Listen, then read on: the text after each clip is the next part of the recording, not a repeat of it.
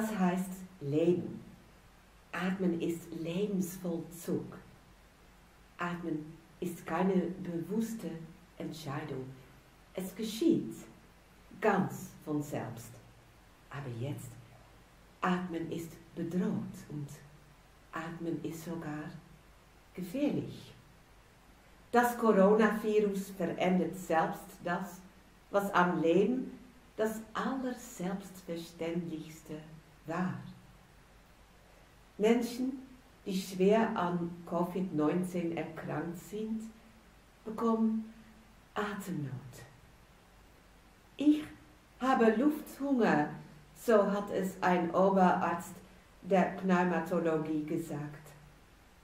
Ein Lungenfacharzt, der selbst an Virus erkrankt war und inzwischen wieder gesund ist.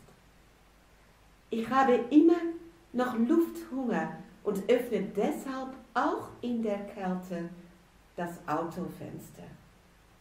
Eine Erfahrung, das Virus nimmt den Atem.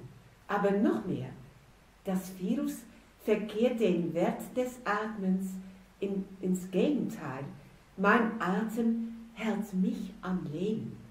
Aber jetzt kann mein Atem für anderen gefährlich werden, so wie der Atem von anderen Menschen für mich gefährlich werden kann.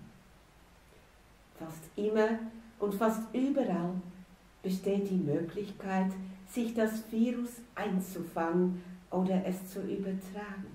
Deshalb brauchen wir ja diese Mund-Nase-Bedeckung, die jetzt im doppelten Sinn des Wortes zur Alltagsmaske geworden ist. Vielleicht wirkt die Pandemie deswegen auf unser Lebensgefühl so bleien und so belastend. Sogar der natürlichste Vorgang im Leben, das Atmen selbst, ist gefährdet und kann gefährlich sein.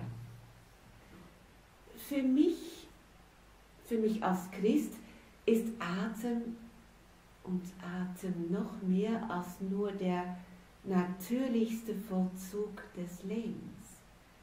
In der Bibel heißt das Wort dafür Pneuma. Dieses griechische Wort steht für Gottes Lebensatem.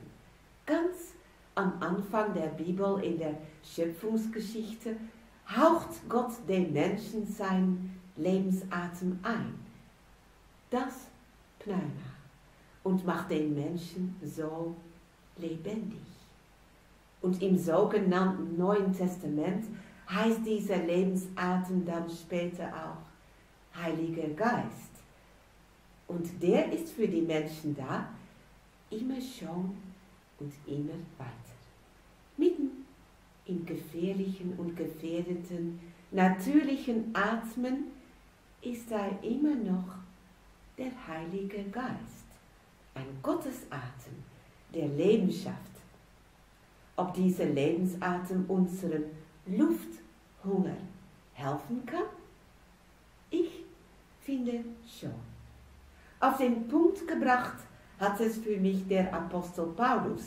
Der schreibt an seine Gemeinde einmal, obwohl wir den Geist haben, seufzen auch wir in unserem Herzen. So nimmt sich der Geist auch unsere Schwachheit an denn wir wissen nicht, was wir in rechter Weise beten sollen.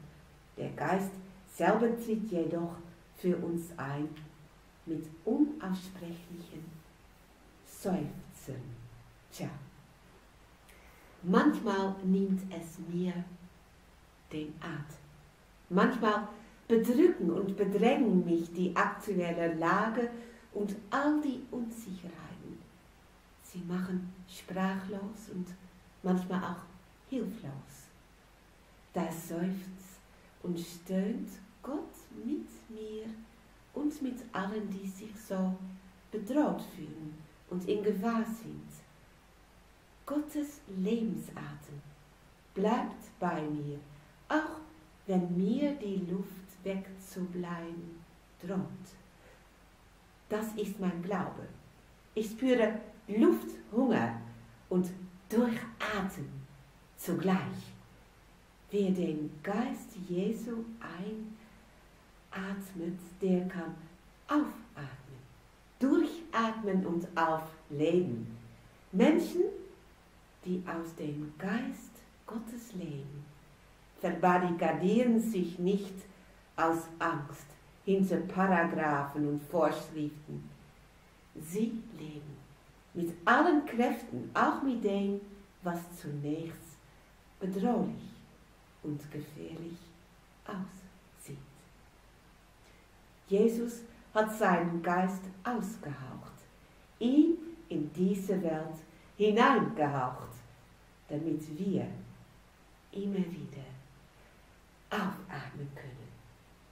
Neues Leben. Sein Geist weht, wo er will.